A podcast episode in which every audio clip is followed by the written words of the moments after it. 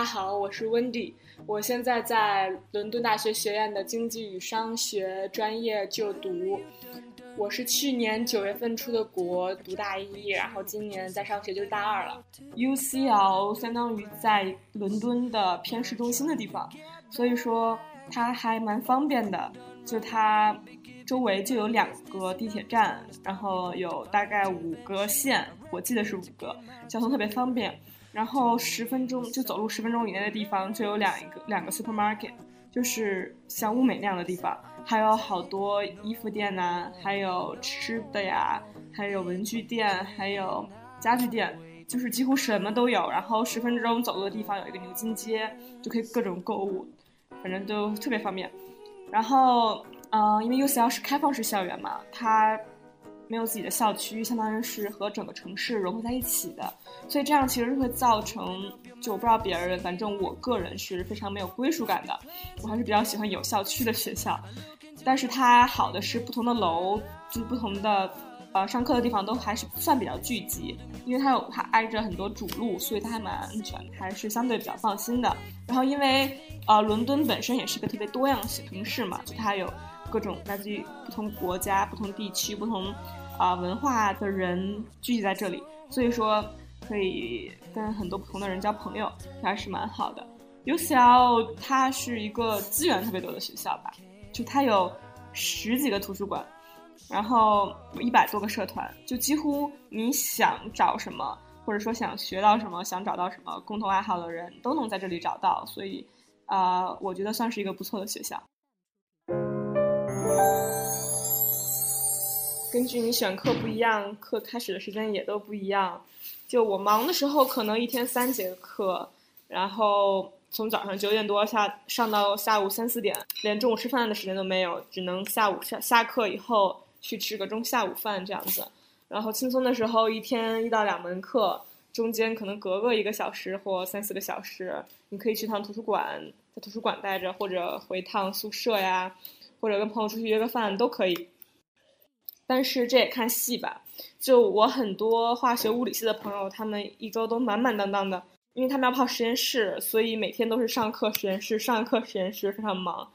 作业的话，因为作业是我们作业是这周留的作业，下周呃在 tutorial 上讲，所以就看时间分配了。就你每天干什么事儿，其实都是看你自己。然后出国让我最羡慕的人吧，就是那种。能很好的把控学习和娱乐时间的人，就是尤其是外国学生，很多外国学生他们就是玩起来真的很疯狂，他们可以一周每天晚上都去 party，呃，尤其是周五、周六、周日，然后第二天不来上课的那种。但是他们玩的同时又很会玩，就是他们在一个场子里面，或者是说在一个社团活动里面，能很好，能很快的融入，然后。建立新的朋友圈，然后认识新的人，学习新的技能，让我感觉他们虽然在玩，但同时他们是那种知道自己在干什么的玩。他们不是为了玩而玩，但是他们学习的时候也很认真。就是期末期末前一个月，如果十点半以后去图书馆，就真的一个座位都找不到，就放眼望去，几乎都是外国人。找知名的机构不如找靠谱的老师。爆米花工作室二零一九年留学申请开始招生，从业十年以上的资深老师一对一贴身办理，十万听众信任的留学平台，帮你圆梦。关注微信订阅号“留学爆米花”，点击底部申请服务联系办理。住宿的话，大概有三种方式：一个是学校宿舍，一个是学生公寓，还有一个是在外面自己租房子。学校宿舍的话，会相对安全一些，有自而且有自己的前台，能够很快的建立朋友圈子。最后就是相对便宜，对它，但是相对便宜是说它的最低价格，它的最低价格可能比在外面租房子或者学生公寓会便宜一些。大概是一百九十磅每周到二百五十磅不等，就看你选择什么样的房型了。但是它有一个不太好的一点就是，嗯，因为你是把你的选择，就有 first choice、second choice 提交给学校，但是你不知道学校到底把你分配到哪里，所以说其实嗯，弹性还就是不确定性还是蛮大的。就你也不知道你会住在哪儿，只有等学校给你发了通知，嗯，才能够确定。但是你选那个学生宿舍的时候是可以很多偏好的，就比如说，就是距离对你更重要啊，还是房费对你更重要啊，还是什啊周边的安全性对你更重要，就什么样都有，就看你怎么选择了，都会影响学校最后给你的分配。但是学生公寓也有一点，就是人比较杂。因为学生公寓有很多开放的空间，就是它的厨房是开放的，然后洗衣房是开放的，然后有一些冰箱啊都是共用的，就大家都把东西放到一个冰箱里面，然后谁都能开，然后就看你自不自觉了。但是如果遇到不好的人的话，就会发生一些比较让心里不舒服的例子。就我同学有住在学生宿舍的。他跟我讲，他有一次把酸奶放到冰箱里，然后有一次路过的时候，就看到一个黑姐姐直接拿着他的酸奶就往嘴里咕咚咕咚咕咚的灌，就看到以后心里真的很别扭，就你也不知道里面其他东西有没有被动过，所以他再也没有往里面放过东西了。然后还有就是洗衣房，就是外国学生习惯于把什么东西都放到洗衣机里面滚嘛，就他们也会把那些脏运动鞋往里面放去洗，所以说其实那个里面还蛮脏的。就你一想到里面都是细菌，但还要把自己的衣服往里面放，其实心里还是蛮别扭的。学生宿舍还是比较推荐大一新生去住的，因为毕竟你人生地不熟，呃，哪哪也哪也不认识，也没法去看房子，还是学生宿舍比较保险，比较安全一些。而且里面住的大部分都是新生，所以你还能很快的认识新的人，大家可以互相找个伴儿，就做什么都可以一起，就会更好一些，没有异乡的孤独感。感觉比其他两项选择对于大一新生来说都更合适。我当时没有住学校宿舍，就是因为我错过了 deadline，要不然我也会去住的。但是因为错过了嘛，就只能在外面自己找房子租。在外面自己租房子有一点要补充的就是，因为从最开始的找中介看房到最后的谈价格、签合同，都是你和你朋友自己来完成的，所以整个流程不确定性还是蛮大的。但同时，也不是说。这个不确定性没有一点好处，比如说我有一个在 IC 的朋友，他们那边房价真的特别贵，就属于富人区。他们三个人是租了一个两居室，因为那个两居室呃客厅特别大嘛，所以完全可以一分为二，一个人住在那个客厅里面。所以说三个人 share 两个两居室的价钱是非常合适的，每个人平分下来也就一百九十多镑。像我们自己租三居室的话，每个人大概二百多镑。也有就是好再好一点的，可能是二百二十多、二百五十多都有，但是平均下来就大概都是二百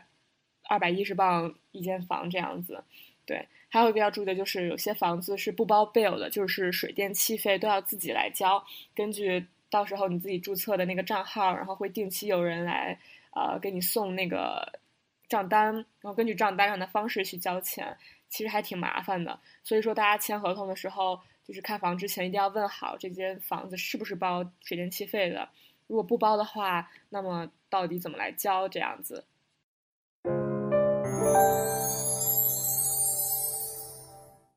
整体的留学费用分为三个方面，一个是学费，一个是住宿费，还有一个是生活费。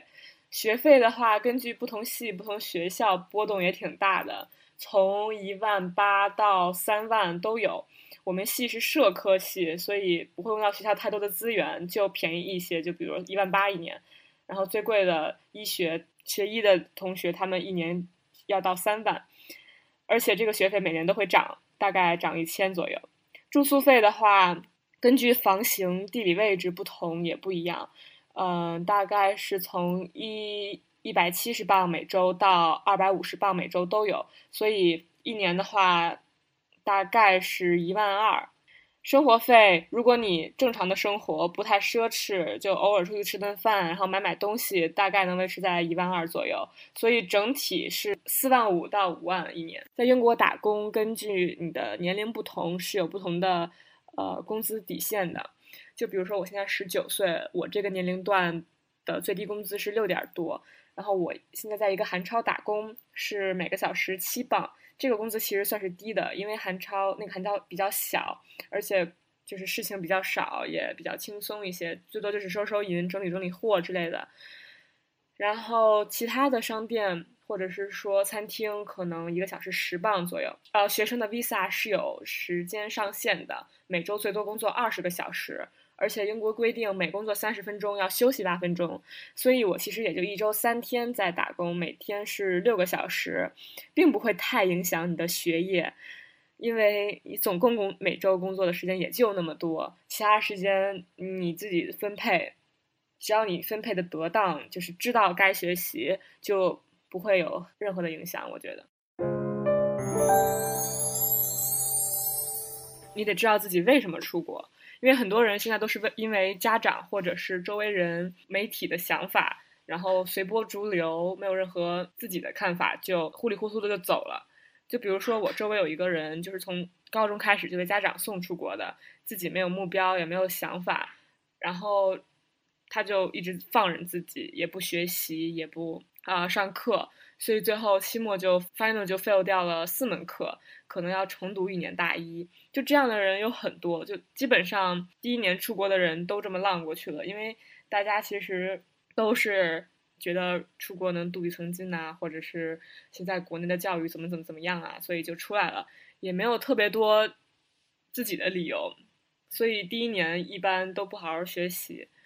这样的人的话不在少数。所以，我个人觉得是没有什么特定的性格的人会比较适合出国的。只有你知不知道自己为什么出国。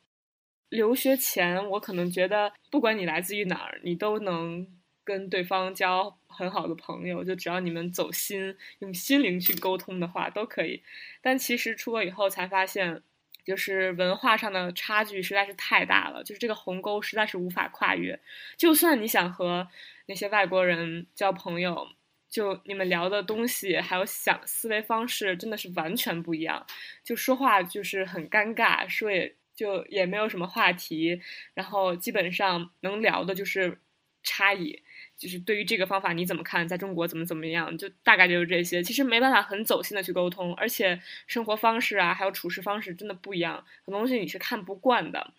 所以说真的无法交到很好的外国朋友。基本上我的。外国的算好朋友一类的都是亚洲人，比如说韩国人或者日本人，就可能你是一个中国人的优势就是上课讨论的时候会有很多啊自己国家不一样的地方，因为其实中国在国际上是一个很独特的民族国家。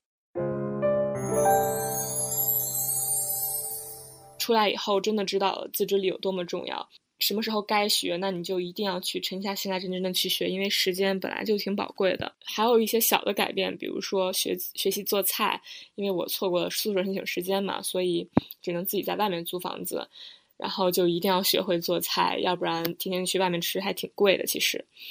还有就是一些观念的变化吧，比如说两性方面，就以前毕竟生活在国内，我觉得还是。就是大环境还是相对比较保守的，大家不太谈论这些。但其实出国出国以后会发现，就是性方面的话题其实是就是大家其实在很自然的谈论这些东西，所以就是思想会变得更 open 一些。包括身边的朋友，嗯，因为很多朋友都是很有主见、很有自就是很有想法的人，然后会被他们也影响，就是对未来的方向。还有未来想做的事情，会有更多的思考，包括社交方面，就会都变得很 open。我觉得这是一个好的方向，一个好的改变吧。嗯，还有的改变，比如说，就是出国留学可能会让我更懂得如何去爱别人，就是爱身边的人。因为出国以后，你才会发现，就是原来那些身边亲近的人，他们给你的爱、给你的关心、照顾有多么的可贵。就是不是说一个人。就是一定要对你好的，就是他们原来那么无私的照顾你、爱你，是就是真的是懂得了感恩，然后也知道了如何更好的去回报他们。比如说定期打个电话，或者是跟朋友约定时间就谈一下最近有什么烦心事儿啊、好的事情啊，就是真的是懂得了。更好的去爱对方。我和朋友开了一个关于 UCL 的公众号，叫做 UCL 杂货铺，可以直接在微信上搜索到，里面都是关于 UCL 的内容，比如说刚才提到的，啊 UCL 各个学生宿舍的情况介绍，还有在里面住过人的评价，啊，或者是说 UCL 每个系每个专业，我们都会去找学长学姐来说一下他们的就读体会，去采访一下他们，啊，或者是说新生报道需要注意的事情，就各种只要是跟 UCL 有关的事情，我们都会写。啊，希望大家如果对 UCL 感兴趣，或者已经在 UCL 就读，都可以来关注我们。